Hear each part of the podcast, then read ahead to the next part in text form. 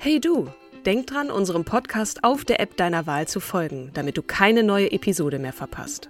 Und wenn du uns noch mehr unterstützen möchtest, schenk uns 5 Sterne auf Apple oder Spotify und lass uns auch noch eine tolle Rezension da. Mit Acast Plus kannst du uns übrigens werbefrei hören und auch 24 Stunden vor dem offiziellen Launch unsere neueste Episode vor allen anderen hören. Mehr Infos in den Show Notes.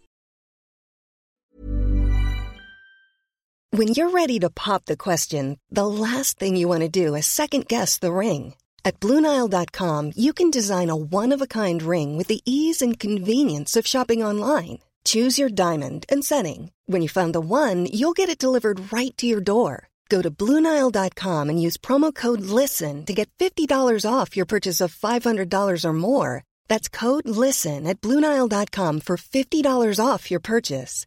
Bluenile.com code LISTEN.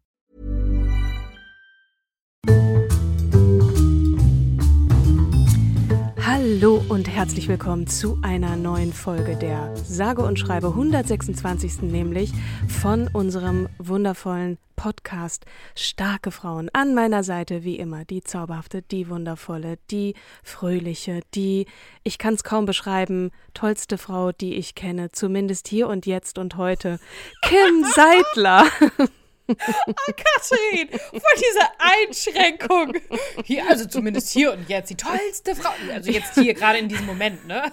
So, okay, Katrin. Ich wollte ähm, es gar nicht einschränken, aber ich musste, ich musste natürlich auch, ich wollte den anderen Frauen, den tollen Frauen, die ich auch noch kenne, nicht zu nahe treten. Deswegen bitte verzeih mir, dass ich es ein bisschen einschränken musste, aber nur ein ganz Ach, bisschen.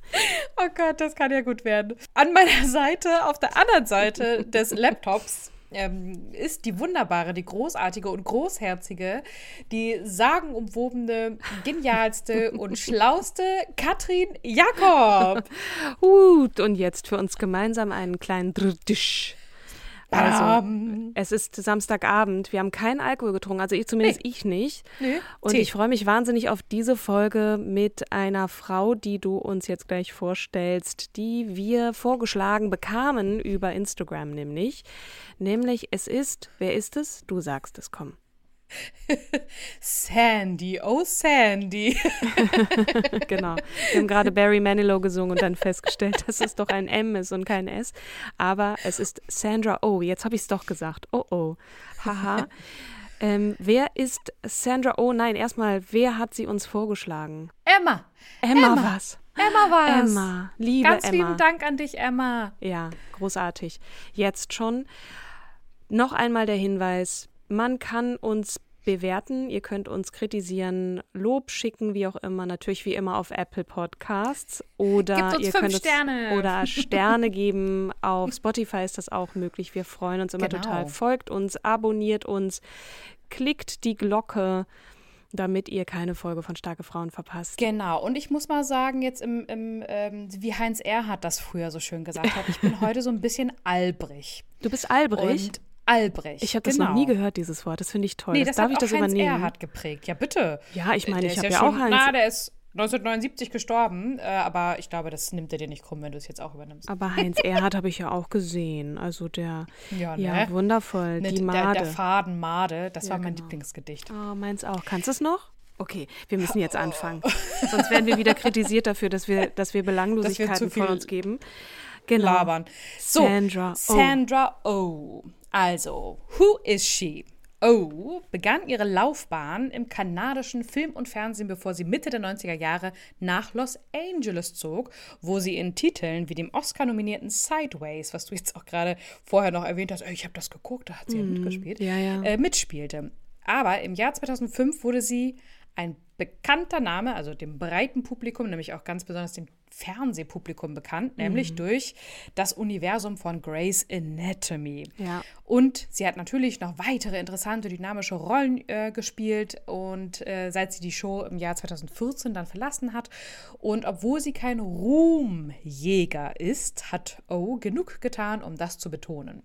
So, wir haben mal einen Blick darauf geworfen, was sie eigentlich so gemacht hat, woher sie kam, wofür ihr Herz schlägt und wie sie aufwuchs. Ne? Das ist ja so klassisch das, was wir in unserem Podcast immer gerne ähm, mitteilen möchten. Und so haben wir uns auf die kleine ja, Internettour begeben. Ja, ganz kurz nochmal, darf ich nochmal mhm. einwenden. Es ist wirklich schon mhm. so lange her, dass sie bei Grey's Anatomy ausgestiegen ist, mhm. weil sie immer noch so präsent ist. Ich meine, das wird natürlich auch noch auf sämtlichen Streamingdiensten dann rauf und runter wiederholt und trotzdem, wie die Zeit vergeht. Ne? Und sie ist Wahnsinn. ja auch vor kurzem, und warum, das wirst du ja wahrscheinlich auch gleich noch sagen, einem größeren Publikum wieder bekannt geworden durch ja. ihr politisches Statement oder ein, ein ja, ein, eine Asian Reihe von. Speech. Genau, äh, genau. Das wollte also. ich jetzt nur noch mal sagen, dass sie nicht nur hinter der Kamera, äh, vor der Kamera steht, sondern dass sie sich auch durchaus politisch engagiert. Und go, jetzt. Sandra Mijo, geboren am 20. Juli 1971 in Ottawa, der Bundeshauptstadt von Kanada, ist eine kanadisch-amerikanische Schauspielerin. Sie ist ähm, ja, am bekanntesten natürlich für ihre Hauptrolle als Christina Young in der ABC-Dramaserie Grey's Anatomy, in der sie neun Jahre mitgespielt hat, und Eve Polastri in der Spionage-Thriller-Serie Killing Eve seit 2018. Mhm. Was ist eigentlich ABC? Das klingt ja nach dem Alphabet. Nein, die American Broadcasting Company ist ein Fernseh- und Hörfunk-Network in den Vereinigten Staaten und gehört heute zur Walt Disney Company. Ähm, Sandra hat zahlreiche Auszeichnungen erhalten, darunter zwei Golden Globe Awards und vier Screen Actors Guild Awards sowie zwölf Nominierungen für den Primetime Emmy Award. Und sie gewann noch zwei Genie Awards für die beste Leistung einer Schauspielerin in einer Hauptrolle für Last Night und Double Happiness und gewann einen Gemini Award für die beste Leistung einer Schauspielerin in einer Hauptrolle in einem dramatischen Programm oder einer Miniserie für The Diary of Evelyn Lau. Sandra war, äh, Sandra, Sandra, hm. Sandra war Gastgeberin der 28. Genie Awards im Jahr 2008 und war die erste Frau asiatischer Abstammung, die die Golden Globe Awards bei der 76. Verleihung im Jahr 2019 moderierte. Wow, das wusste ich auch nicht. Hatte ich auch nicht auf dem Schirm. Im März 2019 moderierte sie als erste asiatisch-kanadische Frau Saturday Night Live und war nach Lucy Liu im Jahr 2000 und Afquafina im Jahr 2018 erst die dritte Schauspielerin asiatischer Abstammung. Mhm. Sie war auch die erste Schauspielerin asiatischer Abstammung, die für den Primetime Emmy Award als herausragende Hauptdarstellerin in einer Dramaserie nominiert wurde und die erste Frau asiatischer Abstammung, die zwei Golden Globes gewann. Wow. Im Jahr 2019 2019 ernannte das Time Magazine O zu einem der 100 einflussreichsten Menschen der Welt. Neben ihrer kanadischen Staatsbürgerschaft ist O seit 2018 eingebürgerte amerikanische Staatsbürgerin. Doch, wie immer, mhm. wie wuchs Sandra auf? Ja, wow. Also erstmal kurz verdauen, verschnaufen. Wow. Ja so viel erste Frau oder erste asiatische äh, Abstammung, das, das ist wirklich, das wusste ich auch nicht. Also das äh, die erste Generation mhm. in Hollywood, ja. sagte sie selbst mal äh, über die wenigen Asiaten, die in Hollywood tatsächlich ähm, mit kreieren und mitgestalten. Ja. Ne? Mhm. Oh wuchs in Nepean, einem Stadtviertel von Ottawa, auf. So, ihre Eltern stammen aus Südkorea. Zum ersten Mal stand sie dort bei Schulaufführungen an der Sir Robert Borden High School auf der Bühne. Nach dem Schulabschluss studierte sie darstellende Kunst. Und ähm, Sandra Oh zählt zu den nationalen Schätzen Kanadas. Sie hat einen Stern auf dem Canada Walk of Fame und einen Schlüssel zur Hauptstadt Ottawa. Und sie ist ebenso stolz auf ihr Heimatland. Oh hat in vielen Interviews über ihre Wurzeln gesprochen, wie sie in Nepean, einem Vorort Ottawa, äh, in einer typischen Einwanderfamilie aufgewachsen ist. Ihre Eltern heirateten in Seoul, Süd Korea und wanderten in den 60er Jahren, also 1960er Jahren nach Kanada aus, wo sie als Geschäftsmann bzw. Bio Biochemiker arbeiteten. O's frühes Leben war stark von Religion geprägt. Die Familie verbrachte viel Zeit in der Kirche und sie sagte ähm, zur Frauenzeitschrift Marie Claire zum Beispiel, wo immer Koreaner sind, gründen sie eine Kirche. Wir waren nicht viele, vielleicht zehn Familien, also war das wie eine Kirche im Keller einer Kirche. Mhm. Zusammen mit, ihren, äh, mit ihrer älteren Schwester und ihrem jüngeren Bruder ähm, ist O auch oder Sandra zu einem Kirchenlager gegangen und lernte äh, viel frühe Lektionen. Sie sagte, wir gingen morgens in die englischsprachige Kirche und nachmittags in die koreanische Kirche. Ähm, ich habe viel Zeit in der Kirche verbracht. Ich bin jetzt so dankbar dafür. Ich betrachte mich jetzt nicht mehr als Christ, aber es hat einen so großen Einfluss auf mich. Mhm. Sie fuhr fort, dass ihre frühe christliche Sozialisation es ihr ermöglichte, sich mit ihren sehr religiösen Eltern zu verbinden und ähm, dass ihr als Künstlerin und Mensch das auch sehr geholfen hätte. Mhm. Also Disziplin, Gemeinschaft, Rituale, ne, das war so ein bisschen, mhm. ja, das, vor allem die Gemeinschaft. Ich habe, als ich in den USA für ein Jahr war in der Schule, meine Gasteltern waren gar nicht so religiös. Ich habe aber dann Lust gehabt, einfach ein bisschen irgendwie Leute kennenzulernen und da blieb dann irgendwie die Kirche. Und wir haben dann einfach gemeinsam ein Musical einstudiert und sind damit durch verschiedene Staaten gefahren. Und ich muss sagen, ich habe gar nicht mehr so in Erinnerung, dass wir da so viel Preaching oder, oder in die Kirche gegangen wären, sondern eher dieses Gemeinschaftsding. Das muss ja bei ihr dann auch der Fall gewesen sein. Ne? Also sowohl mhm. englischsprachig als auch koreanisch. Ja, Wahnsinn. Und sehr, also ihre Eltern ähm, waren auch sehr ehrgeizig. Also ich nehme es ein bisschen vorweg. Die Eltern hatten halt auch mal gesagt, du musst einen Mehrwert ähm, für die Gesellschaft bieten. Mhm. Und deswegen ähm, musst du auch, also sie war auch von Grund auf durchstrukturiert. Ihre Eltern haben auch gesagt, also sie hatte ich, äh, Taubenfüße. Ich kannte den Begriff vorher gar nicht. Das ist, wenn die Zehen sich so ähm, äh, krallen. zusammen krallen. Mhm. Ja, mhm. genau. Ähm, und deswegen sollte sie Tanzunterricht nehmen, damit äh, ihre Füße sich wieder normal formen würden. Ich mache jetzt mal Gänsefüßchen. Mhm. Schön Taubenfüße, Gänsefüßchen. Na, ihr wisst, was ich meine. äh. das fällt mir jetzt erst auf. oh Mann, ey, ich wusste es. ähm, so schickten sie Sandra, also die Eltern schickten Sandra bereits mit vier Jahren in Tanzkurse, einfach ne, wegen ja. der Zehen, dass die Zehen dann repariert werden würden. Und da entdeckte sie ihre Leidenschaft, auf der Bühne zu stehen. Und sogar mehr, als sie es jemals erwartet hätte und wahrscheinlich auch ihre Eltern erwartet hätten. Und ging, als sie elf oder zwölf Jahre alt wurde, ähm, hat sie dann erkannt, dass Ballett nicht so das war, was sie tun wollte und sollte und wechselte zur Schauspielerei. Und sie spielte dann während ihrer gesamten Zeit an der Sir Robert Borden High School sowohl in Theaterstücken als auch bei den Canadian Improve Games mit mhm. und begann sogar im Alter von 15 Jahren professionell ja, zu arbeiten, also äh, im, Als Theater zu arbeiten. Okay. Klavier war übrigens ein weiterer großer Teil von Sandras frühem kreativen Leben. Mhm. Allerdings, im Gegensatz zum Tanzen, war Sandra überhaupt kein Fan vom Klavier. Und sie widersetzte sich dem Unterricht, äh, den ihre Eltern ihr aufzwangen. Sie hat mal in einem Netflix-Interview ähm, gesagt, dass sie das Klavierüben so sehr hasste, dass sie sich selbst beim Spielen aufnahm und versuchte, ähm, ihre, ihren Eltern glaubhaft zu machen, dass sie die ganze Zeit übt und in Wirklichkeit lief aber eine Auf, also eine Bandaufnahme ab. okay. Choose oh. your battles. Mhm. Ja, genau. Also ihre Eltern haben auch, was die Bildung angeht, einen sehr hohen Druck auf ähm, Sandra und auf ihre Geschwister ausgeübt und haben sogar eine Liste vorgegeben von Karrieren, auf die sie sich zu konzentrieren hatten. Mhm. Und natürlich kann man sich vorstellen oder können wir uns vorstellen, dass äh, Schauspieler jetzt nicht auf der Liste drauf war.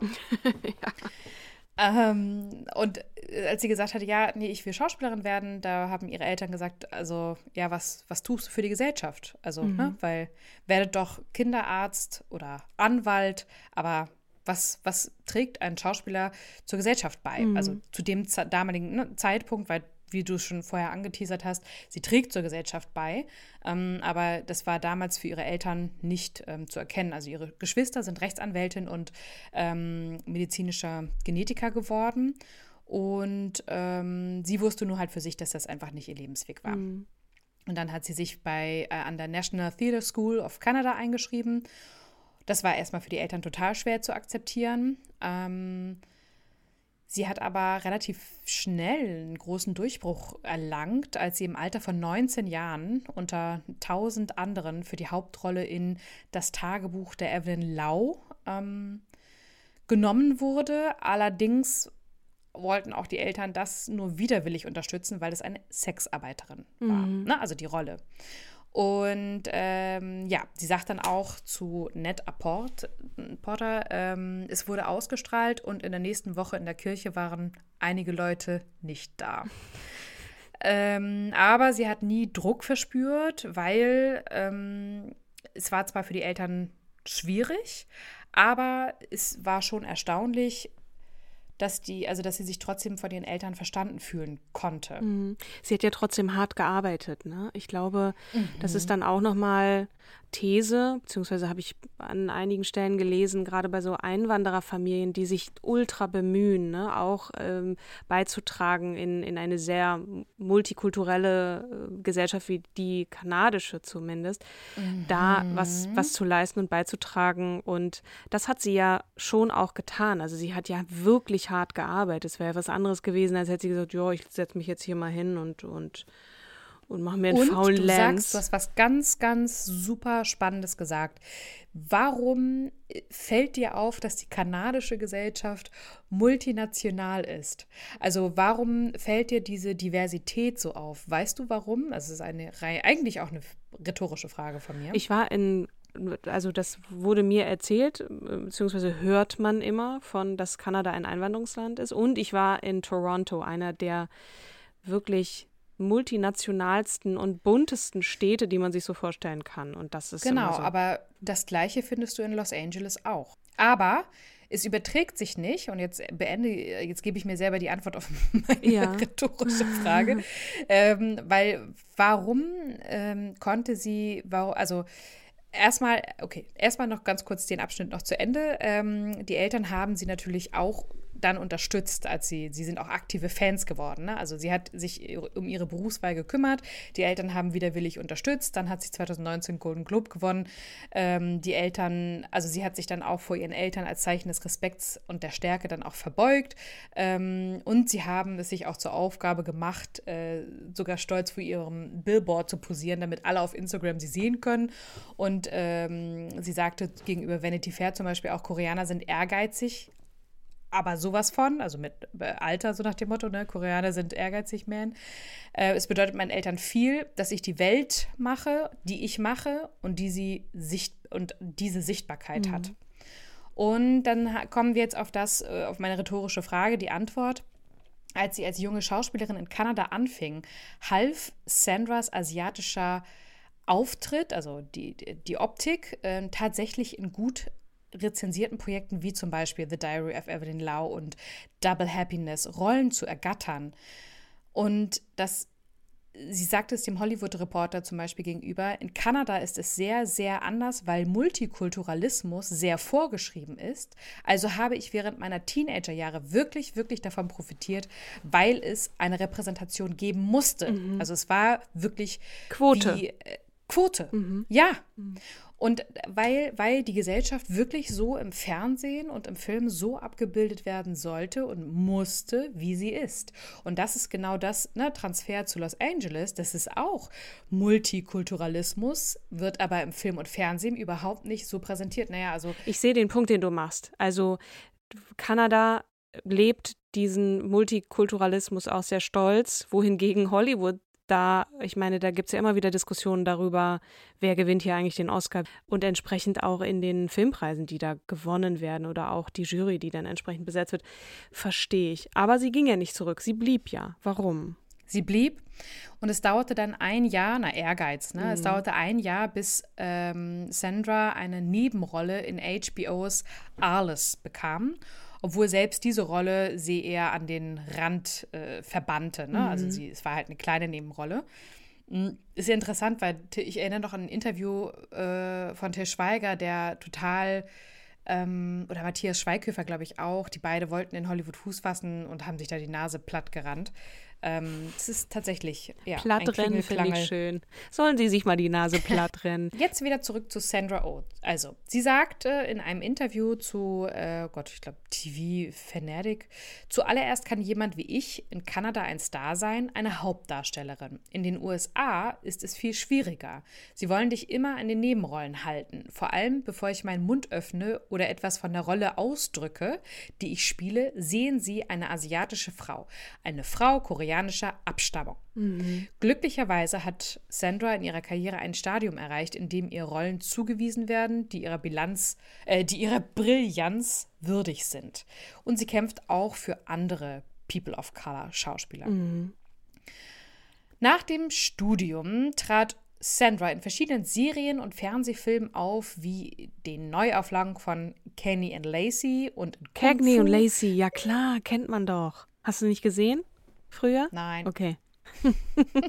Schaut es euch mal an da draußen. Sehr, sehr lustig. Dann im Oscar-prämierten Filmdrama Die rote Violine von François Girard mit Samuel L. Jackson war sie 98 in einer kleinen Nebenrolle zu sehen. 2001 wurde sie in der erfolgreichen Miniserienverfilmung des zweiten Bandes von Armistead Maupins Stadtgeschichtenzyklus besetzt und trat in den Fernsehserien Six Feet Under, Gestorben wird immer und für alle Fälle Amy auf. Rollen in Kinofilmen hatte sie unter anderem in Lügen haben kurze Beine, Plötzlich Prinzessin und Unter der Sonne der Toskana. Zu ihren späteren TV-Auftritten gehören Judging Amy, American Crime sowie Sprechrollen in American Dad, American Dragon, Jake Long, The Proud Family, Phineas and Ferb, Shop Socky Shooks, Shira, and The Princesses of Power and Invincible. 2021 spielte sie die Hauptrollen der Netflix-Comedy-Dramaserie The Chair und war auch eine der ausführenden Produzenten der Serie.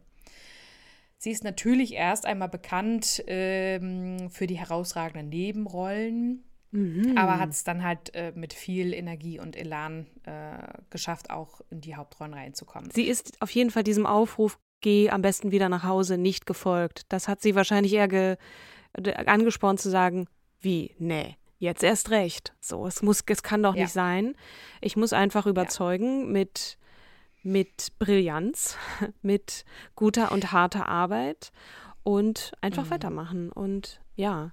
Und dann kam Corona, ne, 2021 und mit Corona kam auch eine schwierige Phase für asiatisch gelesene Menschen, Nämlich? Ja, ich würde aber so, noch okay. kurz dazwischen gehen. Ich habe nämlich so ein Anekdötchen noch von Grace Anatomy Na bitte, gefunden. das möchten wir hören. Äh, also es war erstmal total spannend auch zu sehen, dass sie äh, ursprünglich für eine andere Rolle vorgesehen war.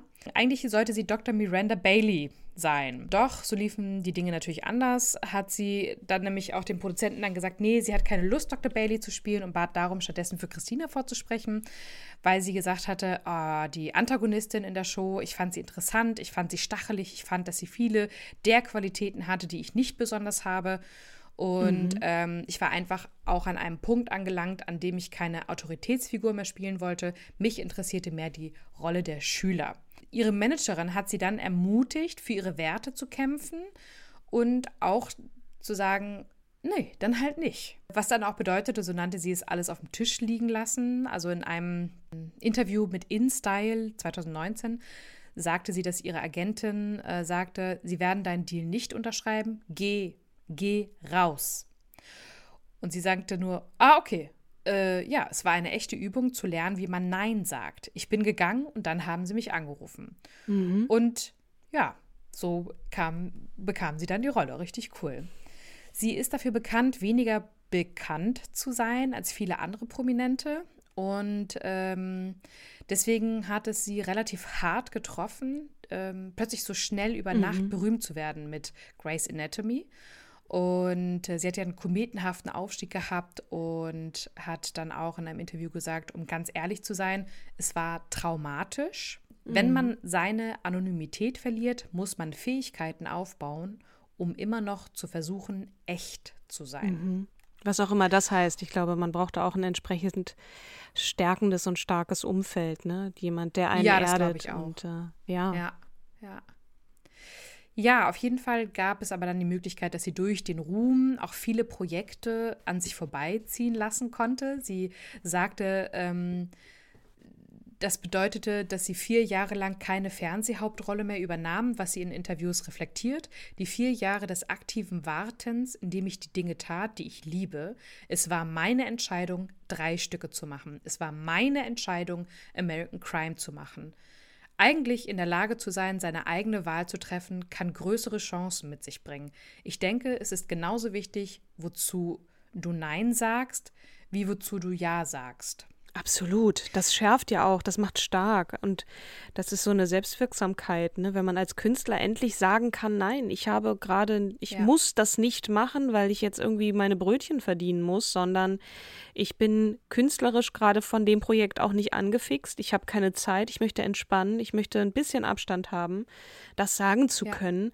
Nein ja. sagen zu können als Künstler, das ist doch wirklich das, das total Großartige, was man tun kann. Total. Ja, sie sagt auch, es dauert eine Weile, bis man einen Punkt in seiner Karriere erreicht, an dem man tatsächlich eine Wahl treffen kann. Und nach einem Jahrzehnt meines Lebens in einer Show hatte ich genug wirtschaftliche Kraft, um Nein zu sagen, mhm. sagte sie. Diese vier Jahre waren wie aktives Warten. Ich habe nicht gearbeitet. Ich habe herausgefunden, was es heißt, Nein zu sagen und was es heißt, Ja zu sagen. Als Killing Eve erschien, sagte die Schauspielerin, es habe sich einfach richtig angefühlt. Und die Rolle der Eve Polastri ist eine, für die die meisten Schauspielerinnen töten würden. Eine kluge, aber zutiefst fehlerhafte Geheimagentin, die von einem Serienmörder besessen ist, den sie jagt. Aber obwohl Sandra das Drehbuch für Killing Eve liebte, hatte sie ursprünglich Probleme, ihren Platz zu finden. Killing Eve ähm, hat sie nochmal sehr stark geprägt, weil sie halt gesagt hat, Mensch, ähm, das gab plötzlich auch Auseinandersetzung mit der Kultur und die wurde thematisiert und ursprünglich ähm, war diese Figur gar nicht äh, für eine Asiatin gedacht und deswegen gibt es zum Beispiel in Staffel 1 und Staffel 2 von Killing Eve wenig Fokus auf den kulturellen Background. In Staffel 3 arbeitet die Eve dann in einem koreanischen Restaurant und es ist eine Handlung, auf die Sandra drängte, weil sie sagte, ähm, sie will, dass die Menschen mit der Sprache, den Geräuschen, den Gerüchen, dem Essen vertraut werden sollen. Mhm. Interessant. Genau. Und, bei The, mhm. Mhm. und bei The Chair floss auch dann der ethnische Hintergrund ähm, der Figur in das Drehbuch mit ein. Und deswegen fand sie es halt total spannend, ähm, dass ihre Figur auch einen fiktiven, also einen den Fa englischen Fachbereich der fiktiven Pembroke University leistet, leitete. Und ähm, auch einen koreanischen Namen zu haben, war ihr sehr wichtig, nur um die Dinge zu normalisieren. Ähm, und sie sagt, es ist so schön, in der Lage zu sein, einen Namen zu hören, mit dem sie vielleicht nicht vertraut sind, also die Zuschauer, ne? Ähm, aber alle anderen Charaktere sagen den Namen und der Name ist halt einfach richtig. Ja. Genau, also sozusagen das als Beitrag. Dann gibt es noch so kleine Anekdötchen, dass sie ähm, im Jahr 2019 hat sie ja zusammen mit Andy Samberg, ähm, war sie Gastgeberin der Golden Globe Awards. Ach, Andy. Und I love him. Aber. Und die äh, und sie war die erste asiatische Person, also nicht nur Frau, sondern Person, die die Golden Globes in ihrer gesamten 78-jährigen Geschichte ausrichtete. Und sie hat ja zu der Angst gesagt, den Abend auf der Bühne zu stehen, um auf das Publikum zu blicken und Zeuge dieses Moments der Veränderung zu werden. Und äh, sie sagte dann, ja, ich mache mir nichts vor, nächstes Jahr könnte es anders sein, aber im Moment, im Moment ist dieser Moment real. Dann hat sie sich dem Ganzen dann, dem ganzen Stress ausgesetzt, der ganzen Anspannung. Ähm, aber am Ende des Sonntagabends war sie dann begeistert. Und ja, das ist schon ein besonderer Moment, ausgewählt zu werden und dann das Gefühl zu haben, sie, sie wird ja wahrscheinlich dieses Gefühl auch haben. Ich weiß nicht, ob du das wiederfinden konntest in den Texten, die du gelesen hast. Ich bin hier auch Repräsentantin einer asiatischen mhm. ja, Gemeinschaft. Ne? Ich bin nicht nur Sandra, die da oben steht, ein, ein Mädchen, das in Ottawa ja. geboren ist, sondern ich bin hier auch Repräsentantin einer Minderheit und das erfüllt einen dann nochmal vielleicht auch anders mit Stolz. Nicht nur die Eltern schauen auf einen und sind ganz stolz auf ihr Kind, das auch was ja. geworden ist als Schauspielerin, sondern eben auch andere AsiatInnen, die sagen, wow, mhm. endlich mal eine von uns. So, ne, das, das äh, kommt, glaube ich, auch da ganz viel mit rein in diesen Moment, den sie beschreibt. Sandra weiß, wie es ist, als ethnische Minderheit in Hollywood zu kämpfen und vielleicht fühlt sie sich deshalb auch so verbunden mit anderen, die dieselben Vorurteile wie sie erlebt haben. Und in einem weiteren Interview ähm, 2019 sprach sie über Gespräche, die sie mit anderen prominenten asiatischen Schauspielern wie Daniel Day Kim und Ming Na Wen geführt hatte. Und sie sagt, ja, es gibt diese Bindung zwischen uns, weil wir die erste mhm. Generation sind. Also das, was ich eingangs auch gesagt hatte. Äh, dennoch, Dennoch ist ähm, in Bezug auf die asiatische Repräsentation in Hollywood immer noch ein weiter Weg zu gehen. Und Sandra weiß, dass sie im Kampf um den ja, Raum eine Rolle zu spielen hat. Und sie sagt, ich schaue zur afroamerikanischen Kreativgemeinschaft auf, weil sie ein Gefühl für individuelle und kollektive Identität geschaffen haben. Es mhm. ist fast zu früh für uns in der asiatischen Gemeinschaft. Es spricht einfach dafür, wohin wir meiner Meinung nach gehen müssen. Dennoch, aufgrund von Sandra ist es möglich, dass die nächste Generation asiatischer Schauspieler es einfacher haben wird. Immerhin hat sie eine Reihe von Rekorden für Asiaten in Hollywood aufgestellt. Ähm, zum Beispiel war sie die erste asiatische Frau, die jemals für eine Hauptdarstellerin nominiert wurde. Ähm, mhm. Emmy ne, für Killing Eve, die erste asiatische Frau, die mehrere Golden Globes gewann. Genau. Privat ähm, ist sie auf jeden Fall gewählt kinderlos, also gewünscht kinderlos.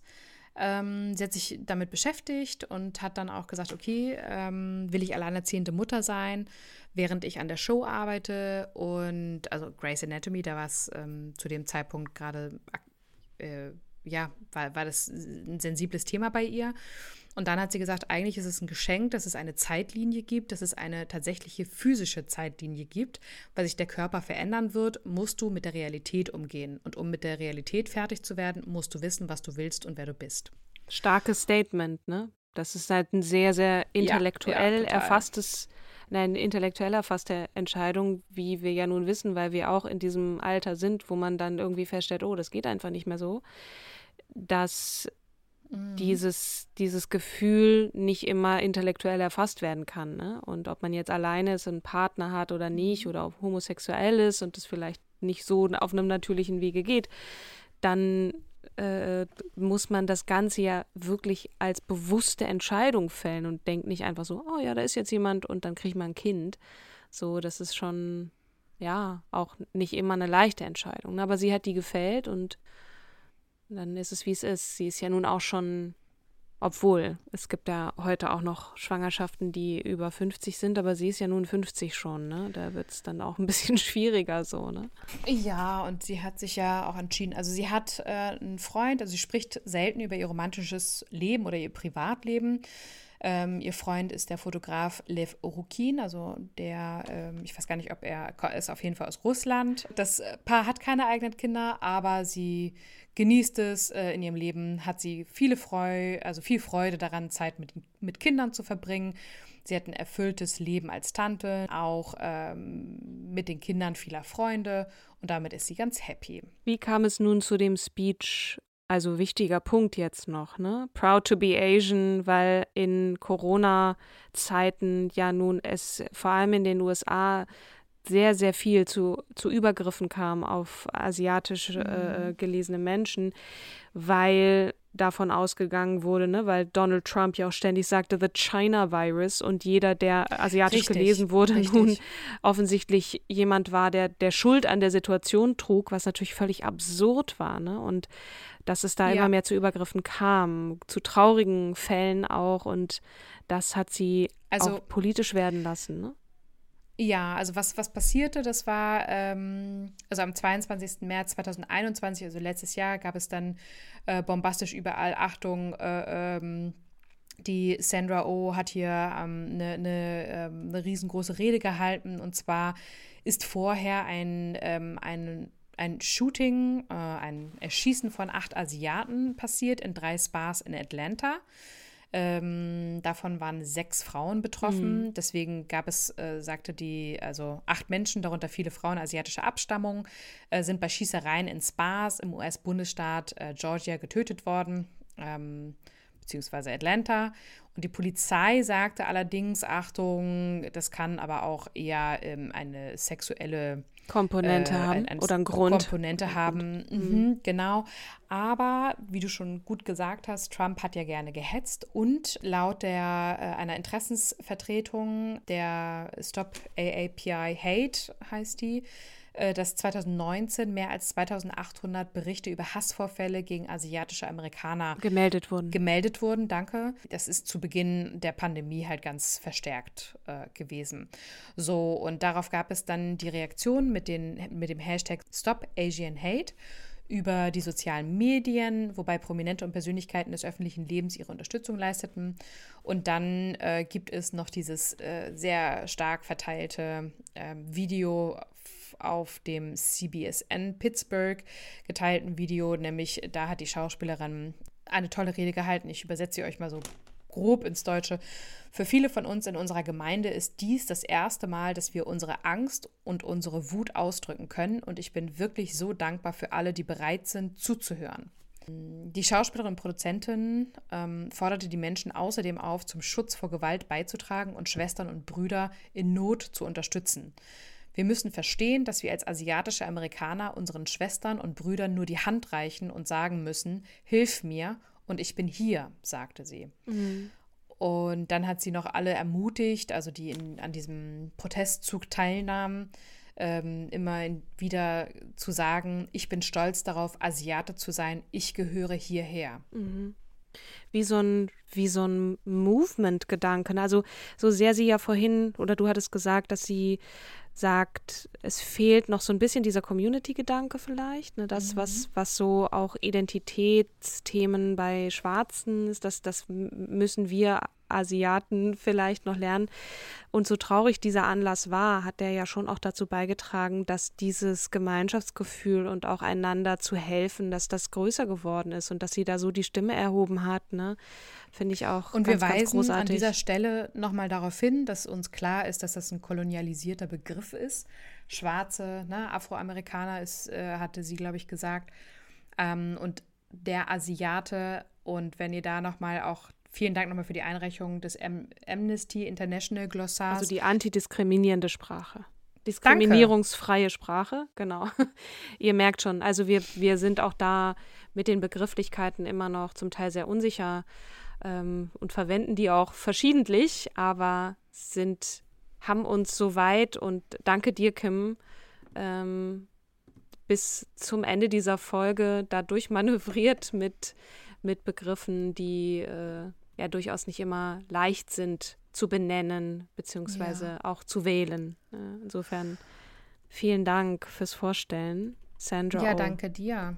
Sandra O. Danke, Emma, für die Einreichung. Ja, sind wir am Ende dieser Folge ähm, doch wieder viel gelernt äh, über diese echt starke Frau, beeindruckende Frau ja. auch.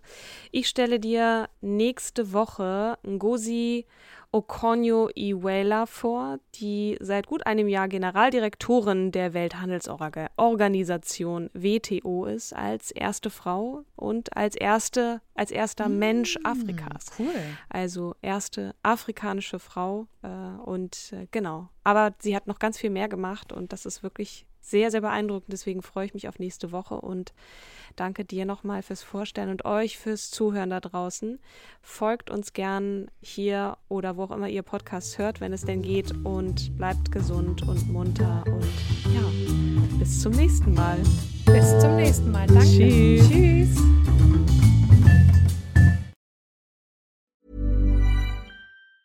Planning for your next trip? Elevate your travel style with Quince. Quince has all the jet setting essentials you'll want for your next getaway, like European linen, premium luggage options, buttery soft Italian leather bags, and so much more. And it's all priced at 50 to 80% less than similar brands. Plus, Quince only works with factories that use safe and ethical manufacturing practices. Pack your bags with high-quality essentials you'll be wearing for vacations to come with Quince. Go to quince.com slash trip for free shipping and 365-day returns.